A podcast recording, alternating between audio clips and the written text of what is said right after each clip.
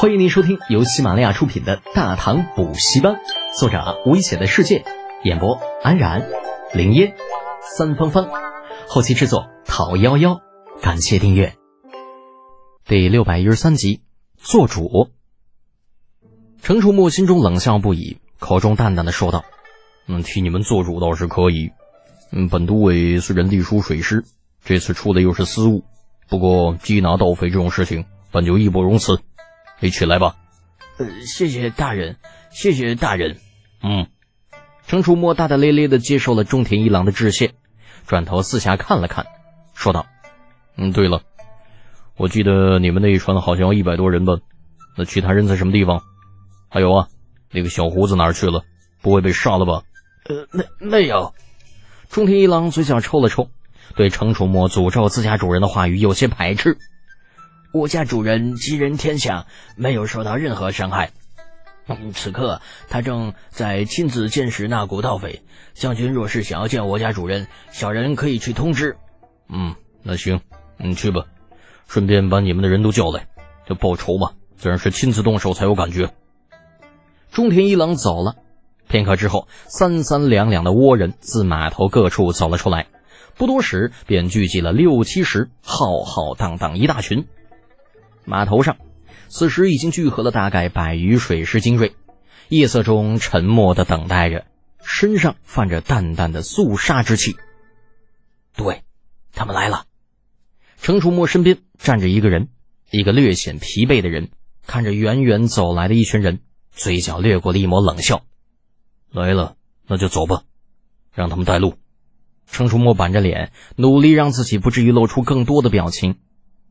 一群人大步上前，对面倭人的那小胡子几乎是用跑着迎上来，学着唐人的样子弯腰行礼。倭国遣唐使红野光次见过天朝将军，名头不小，挺会说话的。程楚墨点点头，语气沉重道：“事不宜迟，既然你知道匪徒的住处，那就带路吧。老子得要看看。”是谁这么大胆子，敢在关中如此肆无忌惮的打家劫舍？此人眼中还有王法吗？成了。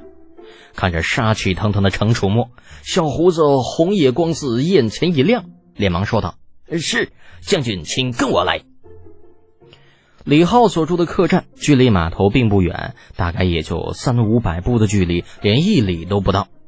此时的他正悠然自得地坐在客栈的正厅里烤着肉。那炭火烧得正好，烤肉的香气弥漫在屋中，闻着让人垂涎欲滴。在李浩的身边，程茵茵拄着下巴，那盯着烤肉的李浩发呆，不知道在想些什么，眸子里偶尔会闪过一抹娇羞，旋即又是一阵慌乱。李浩的身后，薛仁贵与铁柱站得笔直，再远的地方是七八个分别立于客栈正堂四周的护卫。庄严肃穆，像是在等什么人。客栈在上午的时候就已经被李浩整个包下来了。经过河面上的一场厮杀，他们这一伙人已经成为了众人眼中的瘟神，没人敢挑战他们的忍耐力。夜色渐深，寂静的街道上突然传来急促的脚步声。正忙着烤肉的李浩眼前一亮，抬起头向客栈的大门看去。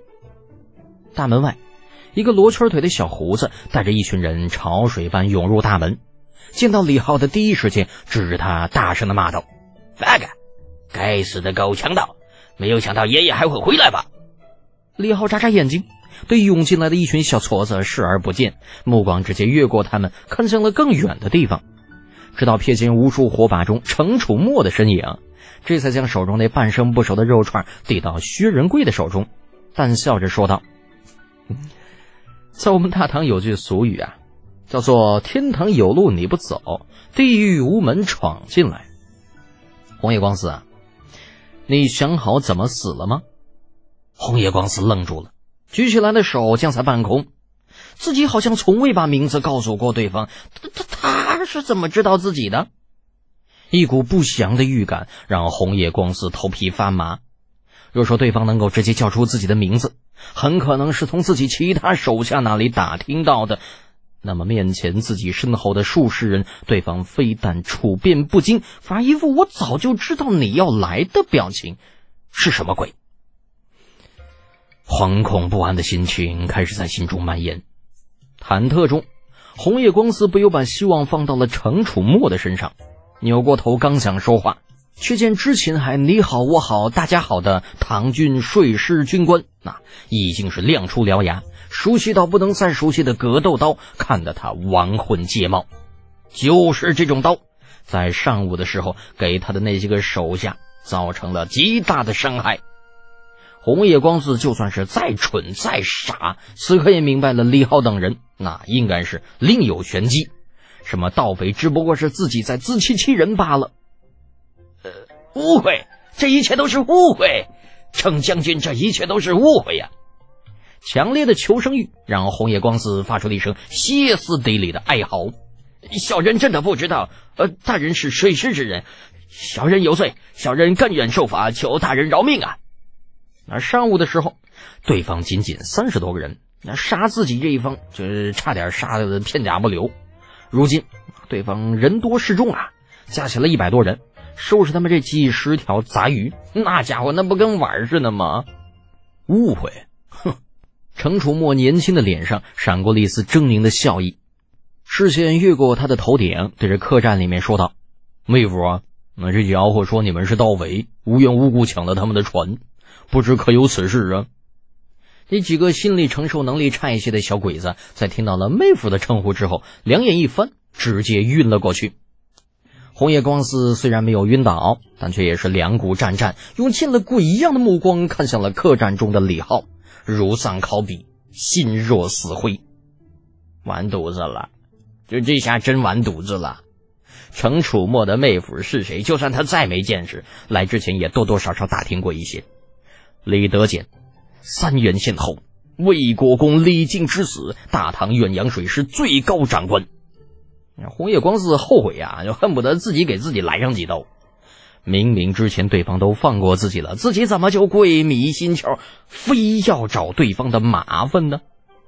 不就是几十条人命和一条船吗？有什么了不起的？反正又不是自己家的，你送给对方又能如何呢？现在好了。就装备不成，反被靠啊！自己带着人家的手下来抓人家，你啊，这不是耗子给猫拜年，自寻死路吗？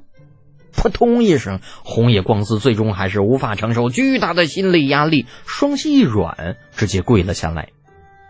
程初墨似乎早料到会有这样的一幕，随意的挥了挥手，然后随后立刻有人上来将那些个懵逼的倭人控制了起来。带去一边严加审问，他自己则是大步进入客栈，哈哈大笑着：“嗯，妹夫啊，还是你那计划好，不费吹灰之力，所有人一网成擒。”呵呵呵，笑，就他妈知道笑。李浩没一口气的说道：“这亏你也笑得出来。”一帮子倭人拿着刀剑，驾着战船，耀武扬威，出现在我大唐荆棘要地。你说你这水师都尉到底干什么吃的？越活越回去了是吧？嗯。嗯，那个，嗯，那那那啊，那程楚墨瞥了一眼边上掩口轻笑的小妹，就那脸上啊，写满了纠结。本集播讲完毕，安然感谢您的支持。